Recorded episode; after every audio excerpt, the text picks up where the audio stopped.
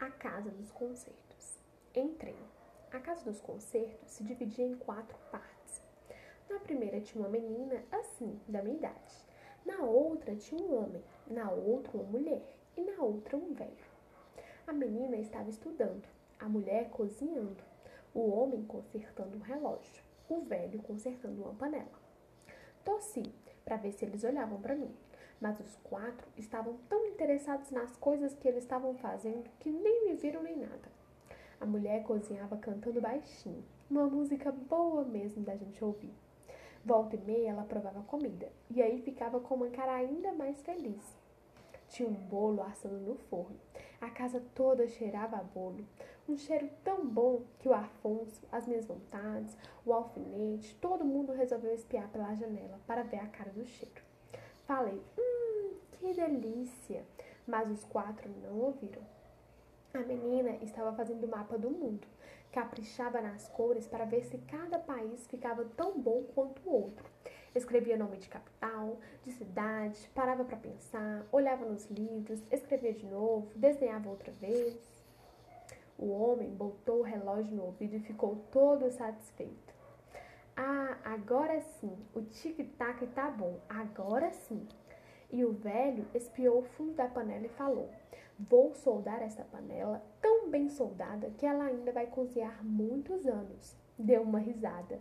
Bobalhona! Pensou que só porque estava velha não servia para mais nada. E os quatro pararam o que estavam fazendo só para rir da panela, que era tão boba, coitada, que achava que só porque era velha não servia para mais nada. A parede do fundo da casa dos concertos só tinha livro. Livro do chão até o teto. O Afonso achou que tinha que dizer uma coisa e disse: Oi, mas bem baixinho. Acho que de propósito, para ninguém ouvir. O homem pendurou o relógio na parede. Pronto, você já está curado. Pegou um vaso quebrado e fez uma festinha nele. Agora vamos ver como é que eu colo você. Examinou ele bem. Você vai ficar novo. Ninguém vai pensar que já quiseram até te jogar, jogar fora. Tinha milhões de coisas penduradas na parede: cadeira, roupa, caneta, rádio, bicicleta. Tinha até um cachorro de verdade, com a boca amarrada. Fiquei boba. Será que ele também estava ali para consertar? Aí eles me viram, deram um oi super legal. Peguei a guarda-chuva e mostrei para o homem. O senhor podia consertar essa guarda-chuva para mim? Ele examinou a guarda-chuva com muito cuidado. Puxa, ela deve ter levado cada tombo se levou. E agora não pode nem abrir, nem passar para grande, nem nada. Tem conserto? Claro que tem. Quase tudo tem conserto. E o cachorro? Também tá ali para consertar? Quando ele ia responder, o relógio começou a bater. Era um relógio grandão, pendurado na parede, e batia, ora tocando música, Mas não era música antiga, não. Era uma música tão quente que todo mundo ficou logo ligado e deixou tudo o que estava fazendo para ir para o meio da casa dançar. Faziam uns passos bacanas, riam, cantavam, cada um curtindo a farra mais que o outro. Me chamaram para dançar. Fiquei assim meio sem jeito, sem saber se ia ou não, mas o relógio tocava cada vez mais gostoso. E o Afonso foi ficando tão animado que pulou para fora da bolsa e gritou: Vamos lá, Raquel! E aí eu fui também. O Afonso dançava em frente da menina e eu dançava em frente do velho. Ele fazia os passos mais incríveis que eu já vi. Quis copiar. Errei tudo, dei para rir. Todo mundo riu também. Mas não era só dos erros que a gente ria, era de tudo. Volta e meia, o Afonso berrava um cocoricó genial. O velho não parava de inventar passo maluco. O relógio balançava certinho com a música. Era tudo tão bom, tão gozado, que era mesmo pra gente rir. Nem sei quanto tempo durou a curtição, só sei que de repente a música parou.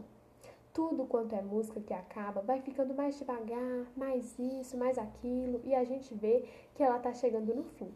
Mas a música do relógio não. Parou de estalo, sem nenhum aviso. E aí a menina, o homem, o velho e a mulher também pararam de estalo, juntinho com a música. Olharam para ver onde é que tinham parado. O homem tinha parado junto do fogão, o velho junto do mapa, a menina junto da guarda-chuva e a mulher perto da panela e da solda. Nem olharam outra vez. O homem foi logo cozinhando, o avô abriu uns livros e começou a estudar. A mulher desatou a soldar a panela e a menina examinou a guarda-chuva com jeito de quem entende de guarda-chuva. O homem foi logo cozinhando, o avô abriu uns livros e começou a estudar. A mulher desatou a soldar a panela e a menina examinou a guarda-chuva com jeito de quem entende de guarda-chuva e me perguntou: Você tem pressa? Hum. Então amanhã tá pronto, mas eu fiquei parada, querendo entender melhor a gente daquela casa. Apontei o homem. Ele é teu pai? É. E aí ela apresentou os três: meu pai, minha mãe e meu avô. Eles me deram um sorriso legal e eu cochichei para a menina: Por que é que ele tá cozinhando? Ela me olhou espantada. O quê? Perguntei ainda mais baixo. Por que é que ele tá cozinhando bastante e tua mãe soldando panela? Porque ela hoje está cozinhando bastante já cozinhou bastante e ele já consertou uma porção de coisas. E eu também já estudei um bocado e meu avô soldou muita panela. Tava na hora de trocar tudo. Por quê?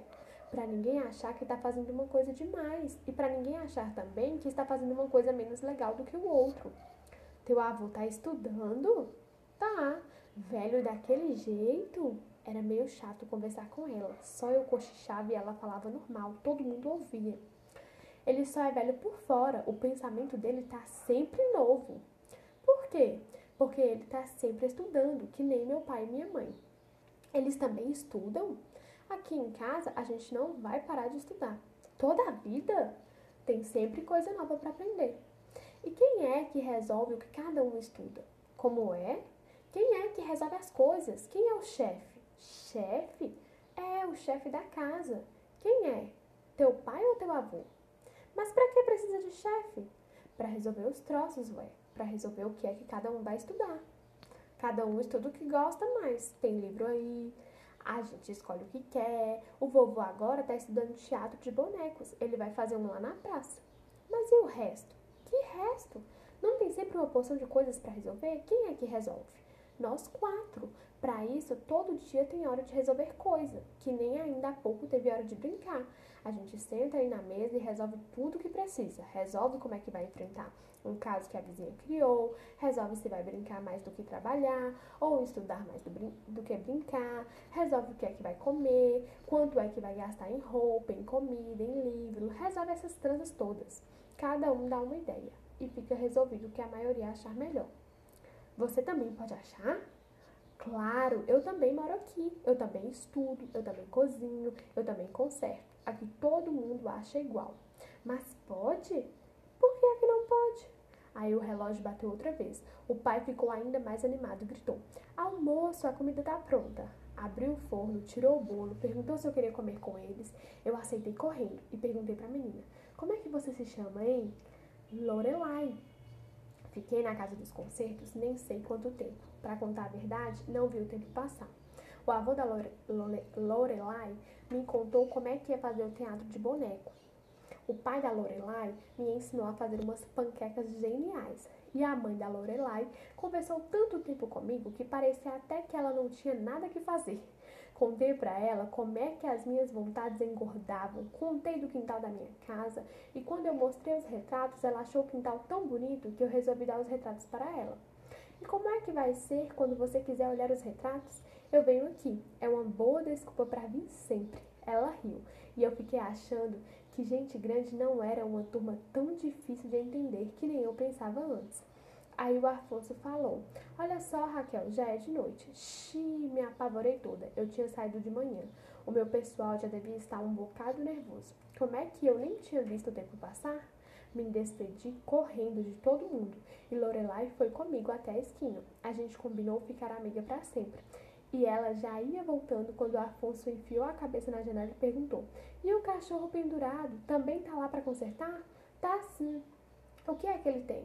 um grilo esquisito, só pensa em morder os outros. A gente vai ver se conserta o pensamento dele, para fazer ele pensar outros troços também. Tchau! No caminho, Afonso falou: Aposto que considera o pensamento daquele cachorro. Viu só quanta gente de pensamento costurado? Eu tenho mesmo que sair pelo mundo lutando pela minha ideia.